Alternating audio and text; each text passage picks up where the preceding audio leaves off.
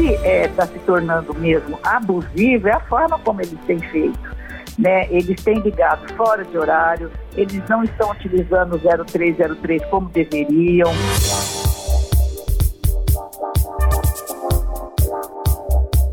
Podcast Entrevista Nacional. Se inscreva no canal e compartilhe. 180 empresas de telemarketing estão proibidas de temporariamente operarem aqui no nosso país. Isso por conta de suspeitas de abusos contra consumidores. Mas afinal, quais são ou quem são essas empresas de telemarketing? Quer dizer, estão proibidas de operar, mas os seus nomes não foram divulgados. É nessa linha que nós vamos então conversar com a doutora Maria Inês Dolce, ela que é especialista no direito do consumidor. Quer acompanhar conosco? Eu sou Walter Lima, âncora do Revista Brasil, e estou lhe fazendo este convite.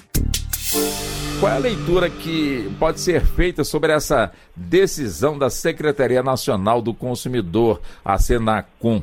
Que, como foi dito aqui, né, suspendeu as atividades de 180 empresas por telemarketing abusivo, ou seja, entornou o caldo, sinal de que a população não aguentava mais e esperar, portanto, por uma medida contundente, doutora Marinês. Olha, o, essa atividade do telemarketing vem é, agindo de forma abusiva contra os consumidores há anos. Né? Então, agora, com essa suspensão, justamente por oferecer telemarketing contra as regras já é, pré-determinadas pela Anatel, pelo próprio Ministério da Justiça, faz com que as empresas que descumprirem as regras existentes é, tenham aí as suas multas. Agora, o importante é, nesse momento é saber que tipo de abusividade que está sendo feita, né? O que é que o consumidor vem encontrando, é, inclusive a possibilidade de se ter aí cadastros que não foram autorizados, cadastros compartilhados. E é, é, isso que deve ser feito, uma investigação dessas 180 empresas de telemarketing por prática abusiva, é, principalmente, Walter e ouvintes, porque já existe o Não Me Perturbe, que protege os consumidores cadastrados de ligações de telemarketing dessas empresas, não só instituições bancárias, financeiras, mas também de teleserviços.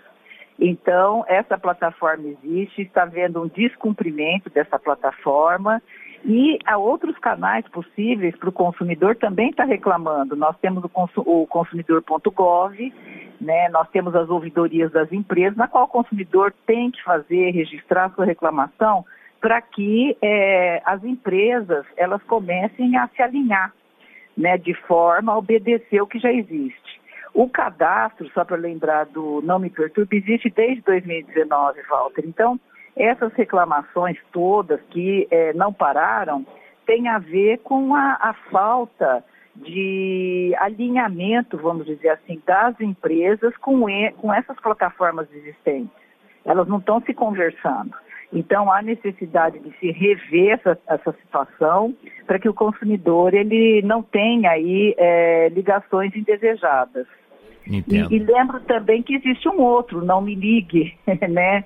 É, em São Paulo, por exemplo, eu estou falando de São Paulo, existe essa plataforma que também tem que ser oferecida para as empresas, né? Para que elas possam ali rever a forma como elas vêm abordando os consumidores. Entendo. Agora, um ponto que chama a atenção, a doutora Maria Inês, é que o nome dessas 180 empresas é, o nome não foi publicado. É, é, enfim, seria interessante né, é, conhecer é, essas empresas e, e, e, claro, né, e, e saber também, é, uma vez essas medidas foram adotadas, ou seja, estão suspensas, e, mais, né, aquelas ações que as pessoas se sentiram realmente prejudicadas por conta da, da abusividade, dos abusos, né, da quantidade. Essa suspensão, de alguma forma cancela aquelas ações que, de alguma forma, as pessoas ingressaram na justiça em busca de reparos, alguma coisa assim, ou não, doutora Marinês? Não, olha, é, o, aquel, aqueles que entraram na justiça, os processos prosseguem. Né? Agora, o que é importante, é, que você disse há pouco, é que é, as empresas elas precisam, por exemplo, é, saber, quer dizer, o consumidor precisa saber qual é, qual é a lista dessas 180 empresas, até para conferir. Olha, eu entrei no Não Perturbe, eu entrei em outro site, outra plataforma para bloquear, né? É, as ligações indesejadas. Então, há necessidade de conhecimento do consumidor dessas 180 empresas. É uma questão de transparência e até para que haja ali a possibilidade de você saber quais são elas. E agora nós já temos o 0303 também, que já está oferecendo canais de telemarketing, quando o consumidor recebe ligação, sabe que é de telemarketing, ele atende ou não. Mas o mais importante que eu vejo nisso tudo é que o telemarketing ele está sendo utilizado sem o consentimento do consumidor. Então é nesse sentido que se considera abusiva toda ligação nesse sentido, né? Porque nós temos uma lei geral de proteção de dados, as empresas precisam de uma autorização prévia para utilizar os dados dos consumidores para essas ligações e até para compartilhar com outras empresas. Então, uma ligação de telemarketing que não tenha o consentimento do consumidor já pode ser enquadrada como abusiva. Então, é, isso é muito importante que seja feito. E a outra, a, a outra questão que nós temos que levantar aqui é que sempre se torna abusiva a partir do momento em que o número de telefone é obtido de forma ilegal pelas empresas. Então, nós não sabemos de que forma elas estão conseguindo essas ligações, né? Então, quando essas ligações são insistentes para venda de produtos, serviços, dias, horários inapropriados, ou com a, o uso de robôs, que agora está proibido, ou de outras formas a, a, automatizadas de assédio a segmentos específicos como idosos, nós enxergamos, vemos isso claramente como um descumprimento do Código de Defesa do Consumidor é, e é considerado uma forma abusiva de se chegar até o consumidor. Agora, como a senhora diz, né? Normalmente o contato da empresa de telemarketing ao consumidor chega através de um número. Por que, que não pode chegar, é, em vez de número, o nome da empresa de telemarketing? Aí a pessoa sabe, né? A telemarketing Y fazendo contato, alguma coisa nesse sentido. Porque quando coloca ali o um número, ninguém sabe de onde é que vem aquele número, não sabe nem se é do Brasil. Por que, que não vem realmente com o, o nome da empresa ah, para superar justamente essa questão né, do número que chega e sempre quando a pessoa retorna é desconhecido, doutora Marines? Olha, você abordou uma questão muito importante, né, que na, no meu entendimento é uma questão de transparência, porque quando você recebe, você pode ter o número 0303, saber que é telemarketing, mas o nome da empresa, ou de terceiros que estão trabalhando para ela, porque aí o consumidor, ele atende ou não, é uma opção dele. O consumidor tem que ter alternativas, tem que ter opções, né, para que ele possa receber essa ligação ou não. Agora, o que está é, tá se tornando mesmo abusivo é a forma como eles têm feito. Né? Eles têm ligado fora de horário, eles não estão utilizando o 0303 como deveriam, é, eles conseguem, vamos dizer assim, ir por outros caminhos para que o consumidor não perceba que é uma abordagem de telemarketing. E é isso que está errado. Né? Então, o consumidor ele tem que usar a seu favor como eu estava dizendo no começo dessa entrevista, todos os canais possíveis para reclamação, que é o serviço de atendimento ao consumidor, a ouvidoria das empresas, é, os PROCONs, e de forma que essas empresas elas sejam efetivamente autuadas e é, não só autuadas, mas que elas tenham ali, é, é vamos dizer assim, é, uma multa por descumprimentos. E nós vemos que são vários os descumprimentos, né? Então, é muito importante que o consumidor tenha o nome dessas empresas, que saiba quais são elas, para que ele possa também se defender, ele possa ali estar tá fazendo a sua reclamação, ele possa informar melhor de onde é, ele está recebendo a, as ligações de telemarketing. Entendo. Antes de irmos ao Rio de Janeiro, o Aécio Amado, nosso editor aqui da Agência Brasil, que é a agência de notícias da EBC, também tem uma pergunta para a senhora. O, o Aécio está na redação do Rádio Jornal, ou seja, da Agência Brasil. Vamos lá, Aécio. Muito bom dia, doutora Maria Inês. A minha pergunta é a seguinte: que informações o consumidor não deve passar ao fazer uma compra em lojas físicas shops, por exemplo, ou em lojas é, é, eletrônicas. Que informações o consumidor não deve passar que ofereçam a condição de se construir um cadastro? Olha, é, são muitas, né? É muito difícil, é uma, é uma pergunta que você fez, que é muito interessante, mas difícil. Porque o consumidor hoje, ele faz compras online. Ao fazer compras online, ele já oferece o CPF ou meio de pagamento pelo CPF, as empresas já podem saber onde é que ele compra, é, ou, já pode ter, inclusive, ali um perfil de compra do consumidor. Ao utilizar o cartão de crédito, também os cartões de crédito, eles, eles, têm ali toda a movimentação do consumidor, eles têm o perfil de uso do consumidor, se ele gasta mais em supermercado, lojas. Essas informações são compartilhadas. Então, veja bem, é, quando você faz essa compra, é difícil você saber para onde é que seus dados vão ser entregues. E é aí que a Lei Geral de Proteção uh, de Dados é, diz que pode se tornar abusiva a forma como é compartilhado esses dados sem o consentimento do consumidor. Se você vai numa loja física, é, muitas empresas pedem para assinar um cadastro, para receber ofertas, newsletter. Nesse momento também o consumidor ele está fragilizado, ele pode ter ali os seus dados compartilhados, né? E nós sabemos como que funciona é, o marketing no mundo inteiro, né? É por meio de compartilhamento, mas tem que haver o consentimento do consumidor. Ele tem que saber para onde é que seus dados estão indo. Os dados pessoais do consumidor são dele e, portanto, não deveriam estar sendo utilizados da forma como vem sendo, até meio agressiva, né?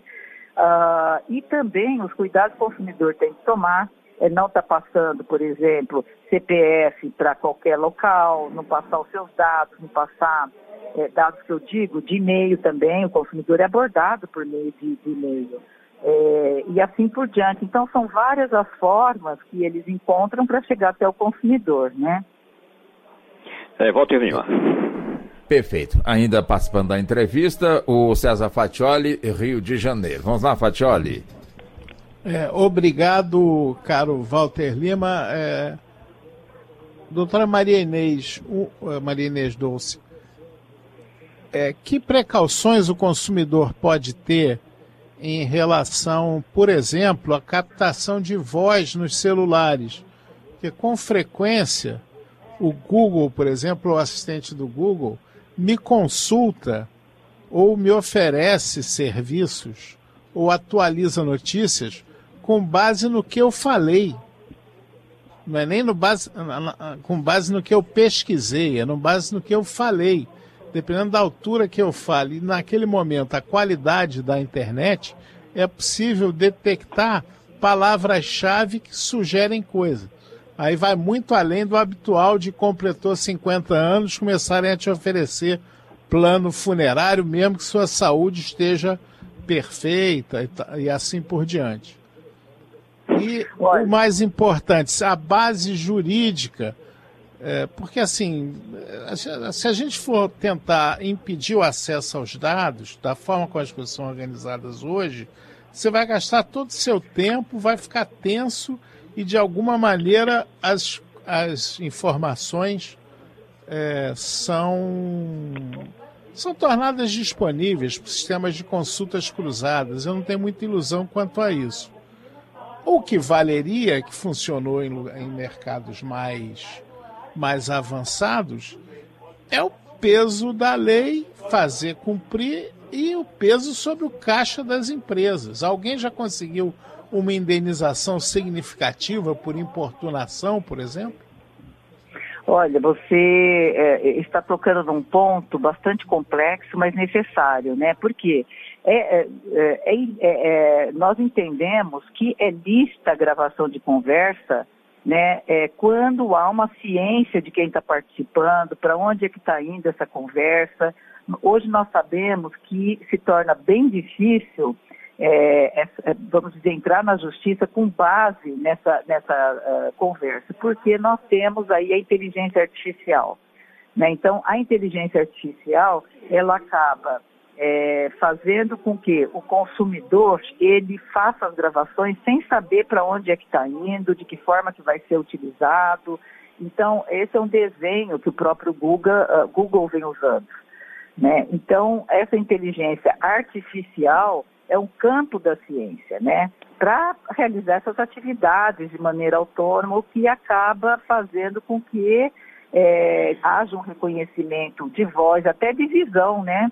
É, então, essas tecnologias estão muito avançadas, mas é lógico que o consumidor teria que saber para onde é que está indo, ele ter autorização, ele entender um pouco melhor é, de que forma é, ele poderia ser menos prejudicado. Né? E nós sabemos que hoje, se você está com o celular ligado, a, a, eles capturam que você está conversando. Né? Muitas vezes, e a gente tem aí exemplos de pessoas que estão procurando um determinado produto, né, e é, pelo fazendo uma busca e de repente começa a receber as ofertas pelo próprio computador ou por, pelo próprio celular, né? Então isso já é uma realidade. Agora, os cuidados têm que ser, é, assim, de, é, vamos dizer, redobrados, né? Porque o consumidor, ao estar fazendo as suas pesquisas, ele tem que fazer por meio seguro, sabendo de antemão que essas pesquisas podem estar sendo capturadas pela inteligência artificial, que é bastante complexa, como eu estava dizendo, né? Agora, o consumidor ele tem que ter provas para entrar na justiça, é, provas de que ele fez gravação, de que houve uma captura de voz, é, ele tem que ter ali documentado, porque se ele vai para a justiça sem estar documentado, é bastante difícil ele conseguir ter sucesso nessa ação judicial. E eu entendo até que, é, como é um pouco difícil você ter ali o consumidor gravar ou saber para onde é que foi a, a, sua voz ou sua demanda, acaba perdendo na justiça. Né? Então, as empresas, vamos dizer assim, elas aproveitam esse vácuo regulatório, aproveitam essa, é, essa situação de que o consumidor está bastante vulnerável, não consegue gravar, e é, continuam fazendo é, essas capturas. Né? Uhum. Então, nós temos que entender, logicamente, esse novo mundo e saber como devemos nos inserir para ter menos riscos. Né? Porque a gente sabe que hoje é, você não consegue mais segurar para onde é que seus dados pessoais estão indo. Dificilmente você vai saber, dificilmente você vai conseguir até saber das empresas o teu perfil. Né? Então é isso que é utilizado. E, e esses perfis nossos, é, eles são compartilhados, eles são vendidos para as empresas para que eles façam o telemarketing.